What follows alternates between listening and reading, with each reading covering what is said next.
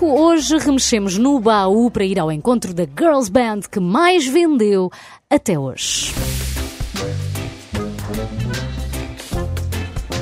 Eis, pois era. Pois era, corria o ano de 1996, quando abri uma revista Ragazza na escola primária. Aqui já começou o baú, não é? Sim, sim. Sim, Mas não, não estou a sentir a gozação aí Não, não, não, não, por favor, não, não. Descobri a Emma, descobri a Jerry, a Mel C, a Mel B e a Vitória.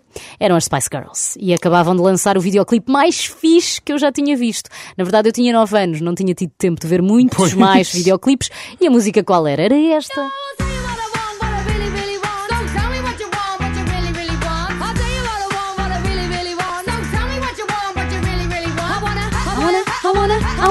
wanna be Ziga, ziga. Ah, Este, este é aquilo que elas parecem que estão a fugir à polícia, não é? Que elas estão estão mesmo, não parece? Estão pois, mesmo, estão não mesmo, é? não é? Sim, Pois. sim. A indústria musical fez a coisa bem, não é? Pegou nestas cinco, deu-lhes cognomes e estilos diversos. Tínhamos a Baby, a Ginger, a Posh, a Sporty e a Scary Spice. A partir daí, o objetivo de todas as adolescentes do mundo era identificar-se mais com uma delas e assumir também essa persona. Qual é que tu eras? Eu comecei por ser a Jerry, depois havia falta de representatividade na turma, passei a ser a Mel B, porque era a Ok. mais escura. Ok. Pois é. As Spice Girls foram as verdadeiras influencers dos anos 90.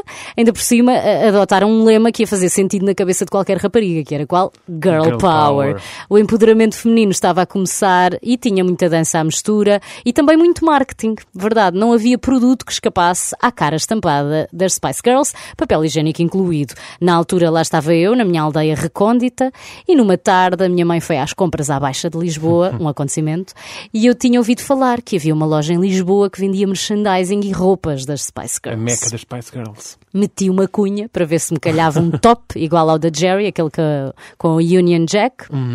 Mas não tive sorte. Em vez disso, encarnei toda a MLB que consegui. Lá está, para mudei. não, não, isso é MLC. Ah, pois é, a MLC. isso é Mas o que é que eu fiz? Ensaiei as meninas da minha turma, vesti um top de padrão leopardo costurado pela minha avó e lá fomos dar show para o pavilhão em todos os intervalos. No auge das Spice, eh, a chamada Spice Mania, as meninas tornaram-se no grupo mais comercializado da história da música e ainda hoje, se eu vir uma t-shirt com um estampado das Spice Girls, dificilmente consigo resistir. Não só era o Girl Power, como também era o Money Power, não é? Então não. Apesar de toda a fama e histeria e de terem sido pioneiras num estilo que marcou o final dos anos 90, a carreira das Spice Girls resumiu-se a quatro álbuns e foi o primeiro aquele com mais sucesso, com cerca de 36 milhões de discos vendidos. A partir de 97 começaram logo as guerrinhas.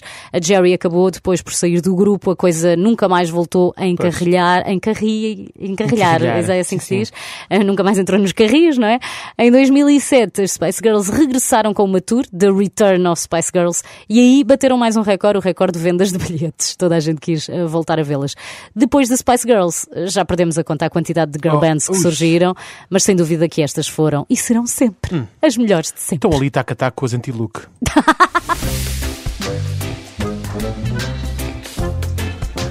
Eis, pois é.